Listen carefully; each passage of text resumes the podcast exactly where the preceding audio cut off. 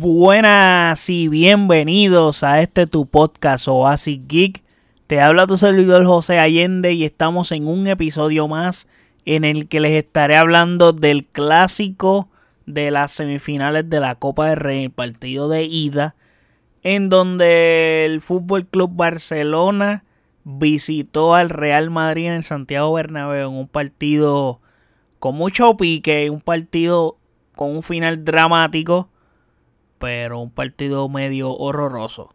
Pero antes de hablar de lo que estuvo pasando en ese juego, no olviden seguirme en nuestras redes sociales como Oasis PR, Facebook, Twitter e Instagram. Y de igual forma, puedes pasar a nuestro website oasisgeekpr.com en donde están todos nuestros episodios y todas las plataformas donde habita este podcast. Ahora bien, Barcelona le gana al Real Madrid, pero jugó espantoso. Pero espantoso, pero de una manera horrible.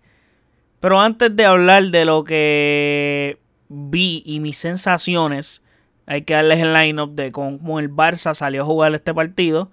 Con una alineación donde obviamente en la portería tuvimos a Marc André Ter Stegen.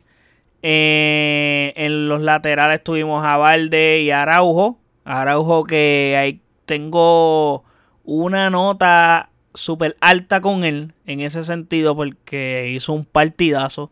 Y de centrales a Marcos Alonso y a Cundé. En el medio campo tuvimos a Kessie, a Busquets, De Jong y en la delantera a Gaby, Ferran y Rafinha.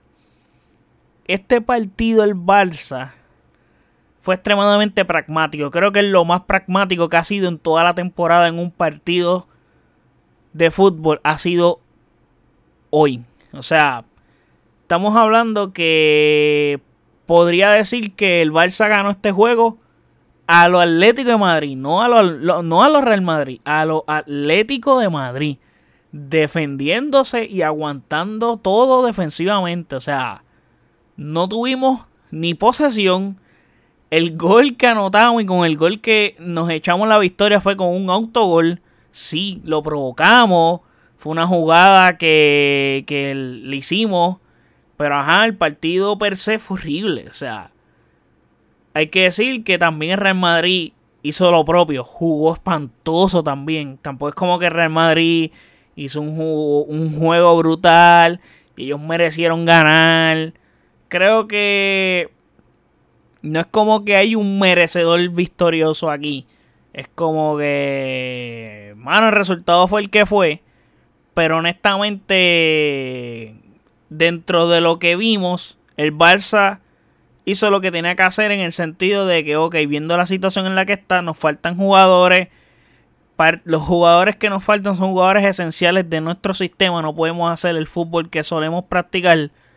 Y no importa lo que digan, con, sin estos jugadores, el Barça no puede hacer el fútbol que suele hacer tienen que buscar la manera de ganar de otra forma y creo que eso es crédito para Xavi que aunque él se llena la boca porque hay que decirle se llena la boca en, que la forma importa etcétera pero tú, tú no estás demostrando que, que el equipo se muere con la filosofía o sea tú estás demostrando que cuando las cosas están apretadas hay que tirar si hay que tirar los pelotazos los tiramos si hay que defendernos como en el caso de hoy contra el Real Madrid y montar el autobús, lo hacemos. So, está siendo pragmático. Y creo que eso no es consistente en cuanto a Xavi. Y podría, ser, podría servir como un poco de crítica por el hecho de que, pues, él dice, sí, a otros equipos les importa cómo ganan. Que a este otros equipos no les importa cómo ganan, pero a nosotros sí nos importan las formas. Pero Hoy no le importó la forma, maybe está cabreado, quién sabe, porque no he hablado con él, no puedo hablar con él personalmente, pero lo que sí es que sí está contento porque salió ganando. Maybe no de la forma que, me, quería, pero sabiendo en las circunstancias donde está el equipo y viendo los dos partidos anteriores, cómo el equipo llegó a este partido, eh, entiendo que es un respiro, o sea, para el Barcelona. Y en cuanto al Real Madrid, pues, mano, no tiraron a puerta. Igual que el Barça. No tiraron a puerta.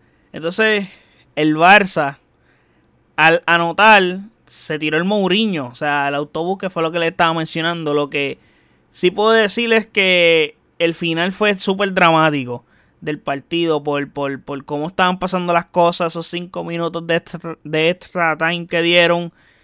Fue algo intenso. Entonces el árbitro no solo... Eh, o sea, no, no sonó el pinche silbato. O sea, dude, suena el cabrón pito, puñeta. O sea, es como que ya habían pasado fucking 5 minutos del agregado. Ya pasaste. Y la pelota estaba en el medio campo. Y. la pelota está a mitad, o sea, a mitad de cancha. Suena el silbato.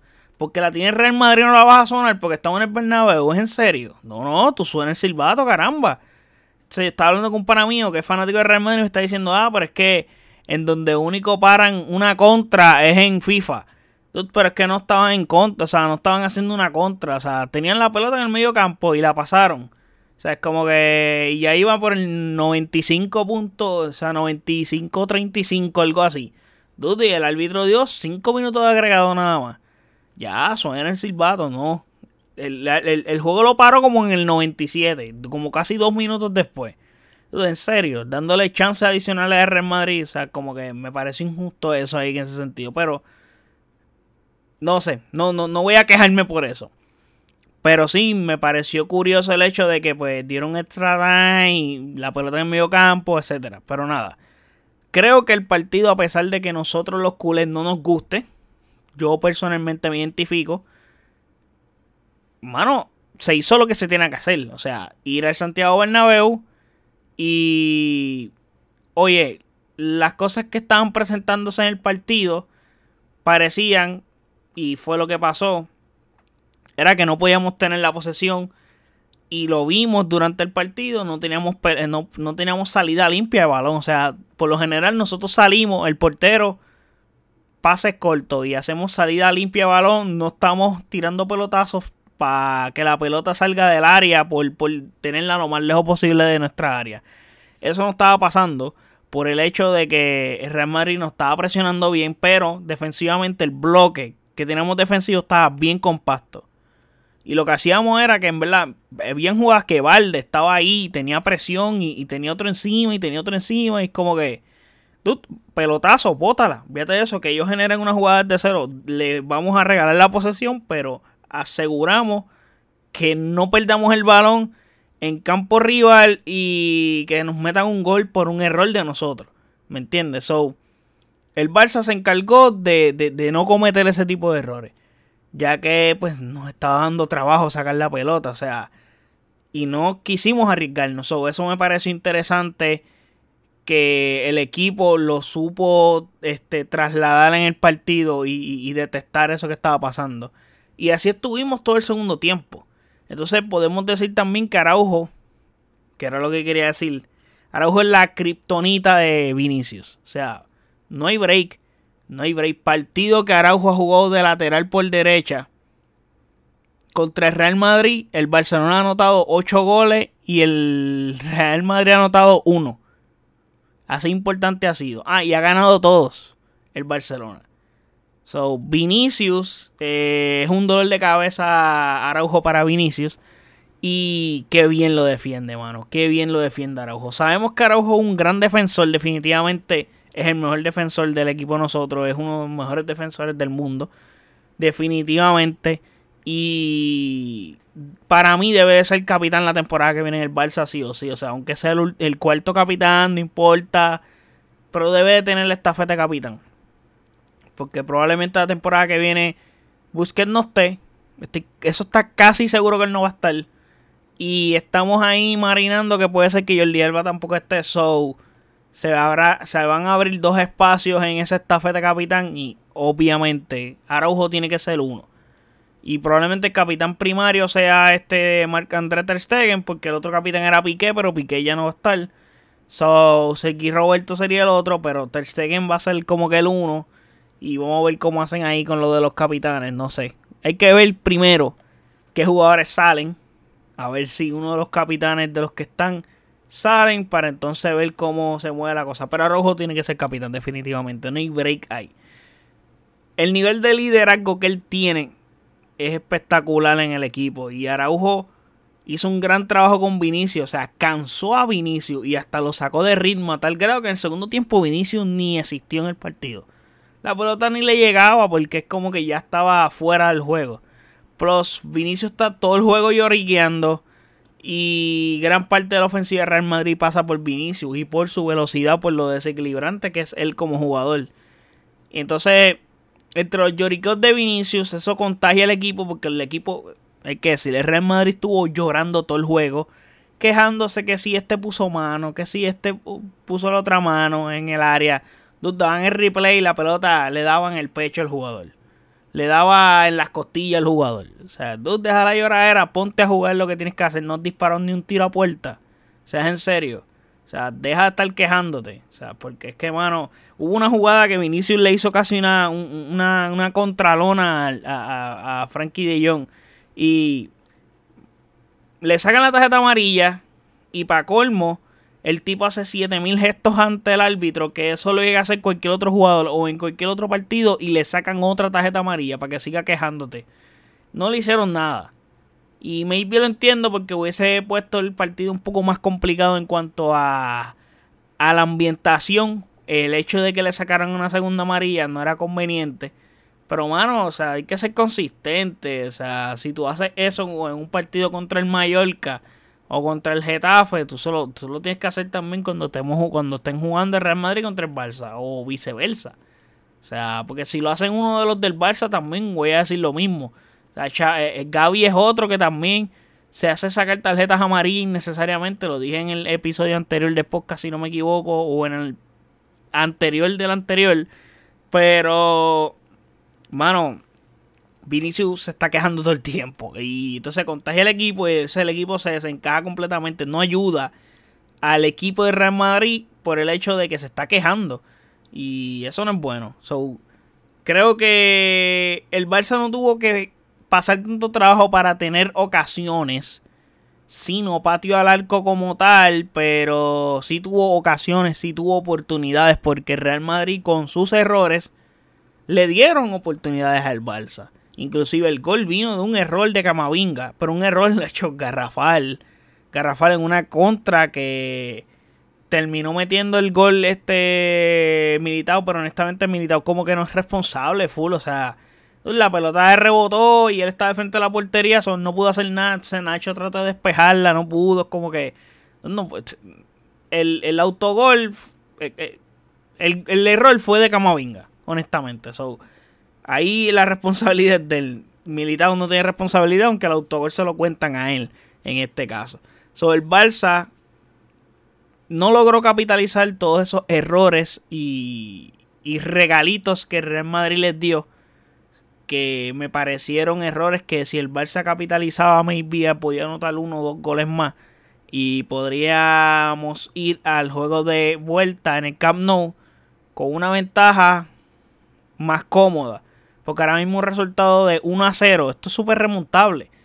La única ventaja que tendríamos es que estamos jugando en el Camp Nou este partido y probablemente de aquí a allá, porque ese partido se juega en abril, eh, pueden pasar muchas cosas. Maybe el Barça está completo, maybe se nos van más jugadores, uno nunca sabe.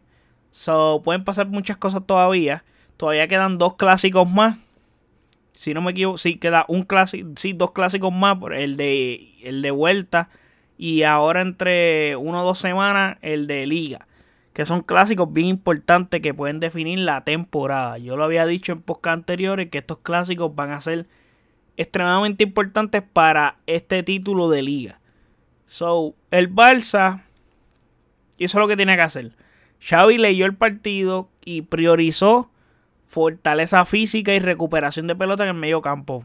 ¿Por qué? Porque, mano, él decidió echar a un lado la posesión, viendo por cómo acomodó a y a De Jong en el medio campo, que puso a Cassier juntito con Busquets como doble contención. Entonces lo más brutal es que en este partido, eh, por esa área donde está Kessie y Busquets, juega Modric. Fortaleza física, recuperación, quitar la pelota rápido, etcétera. El único problema es que no teníamos jugadores para poder mantener la posesión, porque es que Real Madrid estaba haciendo un gran trabajo en ese sentido de que nos volvían a quitar la pelota rápido. O cuando teníamos la posesión y queríamos hacer una salida limpia, que fue lo que mencioné hace un rato, no la podíamos tener porque nos tenían una presión alta brutal y el Real Madrid estaba empujando, empujando y no podíamos hacer nada. Entonces, este partido, a pesar de que Real Madrid nos ganó la posesión, sí trató de, de, tener tiros. Eh, Ter Stegen no fue figura, o sea, tampoco es como que jugamos mal. Ter Stegen tampoco es como que tuvo oportunidad de tapar pelotas, como que, bueno, simplemente el juego se dio como se dio y ni atacaron al Barça. Tampoco el Real Madrid tuvo como en muchas ocasiones. So, tengo que decir, y para terminar, crédito al Barça. Sí, el partido fue horrible, fue espantoso. Eso no hay duda. Por los dos equipos, no solamente por el Barça, por el Real Madrid también. Pero en este caso tengo que decirlo del Barça porque ellos ganaron y a pesar de que ganaron fue un partido horrible. Pero crédito porque fueron a ganar un partido que jugaron mal, como les dije, y otra. O sea, el Barça fue al Bernabéu, que eso es bien importante, ir al Bernabéu y ganar el Bernabéu, y fueron sin sus mejores tres jugadores, que lo mencioné en el podcast anterior. O sea, el hecho de que tú fuiste al Bernabéu a jugar y venías de dos derrotas que te pesaron, el equipo anímicamente no viene en la mejor forma posible. So, el contexto de esta victoria es bien importante, a pesar de la forma en que se ganó, no es como que la forma que tú dices contra ganamos un, buen win. Como que no. Pero podríamos decir que ganar sin Pedri, sin Dembélé y Lewandowski es al Real Madrid que viene de meterle 5 goles al Liverpool en Anfield. Pues es una medallita que te quieres colgar ahí y quieres frontear. Aunque ganaste con un autogol, no importa. Mientras, pues tienes que ver. Ah, súmale que el Barça, pues tiene mayor descanso. Porque ahora mismo el Barça va a estar jugando fines de semana solamente. De domingo a domingo, domingo a domingo. El único juego que tiene entre semana en lo que queda de temporada. El juego de vuelta contra el Real Madrid. Y eso es literalmente en un mes, básicamente. So, en ese sentido, están más relax. Maybe no sé si eso sea bueno o malo, pero las piernas van a estar descansadas, definitivamente. So, pueden enfocarse en liga. Y ese próximo partido de vuelta va a ser bien importante. Mientras que Real Madrid probablemente gane la eliminatoria de octavos de final contra el Liverpool. Juegue en cuartos de nuevo en la Champions. Porque la ventaja que tienen es una ventaja que se ve complicada que el Liverpool la remonte en el Bernabéu. Todo puede pasar, pero difícil, porque tienen que meter tres para empatar la eliminatoria. Y se ve difícil que Liverpool vaya al Bernabéu y le meta tres al, al, al Real Madrid y los deje sin goles. Cuando históricamente, en la historia reciente del fútbol, cada vez que Liverpool enfrenta al Real Madrid, eh, Real Madrid los tiene de hijo al Liverpool, honestamente. So, no, no veo a Liverpool ganando esa eliminatoria realmente, o sea, o no veo sacándola. Pero de todas maneras, el Real Madrid pues tiene un calendario bien difícil, bien complicado. So, va a ser bien importante para ellos que este partido era importante. O sea, este era un partido que ellos debían de ganar por el contexto de, lo que se viene en el calendario para estas próximas para estas próximas semanas donde van a tener un calendario bien ajetreado y donde eh, definitivamente Carlo Ancelotti va a tener que hacer ajustes y rotaciones en los partidos. Y es complicado tener que hacer rotaciones cuando la liga todavía está en juego, porque el Barça decidió perder el partido del fin de semana pasado y no capitalizar. todavía les das un aire al Real Madrid y el Real Madrid no va a soltar esa ola de que todavía tienen chance de ganar la liga. El Real Madrid va a seguir compitiendo por la liga, estoy seguro. Y en la Copa del Rey es como que lo que les queda es ganar dos partidos tienen que ganar los dos partidos que les queda. ¿Qué pasa? Pues el próximo partido es contra el Barça. Y el problema que hay ahí es que están abajo en la eliminatoria. Si es un gol, es bastante remontable. Lo hemos visto que Real Madrid son especialistas remontando. So, ojo ahí. Y el asunto también es que hay un juego de liga de clásico en el medio. Ese es el partido importante de verdad para definir lo que puede ser la temporada más bien del Barça como tal. Y incluyendo el Real Madrid, pero más para el Barça. Creo que el partido de Liga va a ser hasta mucho más importante por el hecho de que ese partido puede ser el que diga si Barcelona va a ser campeón de Liga o no, por ver cuántos puntos se restan entre los dos equipos o cuántos un equipo le quita al otro. So, vamos a ver qué pasa ahí. Así que nada, eso fue lo que estuvo pasando en este clásico. Estas fueron mis sensaciones. Barcelona ganó, ganó mal, jugó mal, partido horroroso, partido malísimo por los dos equipos, dramático, emocionante en el sentido del drama que tuvo, especialmente en el final, pero partido malo, o sea, partido malo en cuanto a fútbol se refiere, fue un partido malo. Pero nada, no olviden seguirme en nuestras redes sociales como Oasis Geek PR, Facebook, Twitter e Instagram. Y de igual forma puedes pasar a nuestro website oasisgeekpr.com en donde están todos nuestros episodios y todas las plataformas donde habita este podcast. Así que muchas gracias por el apoyo. Hasta el próximo episodio. Chequeamos. Bye.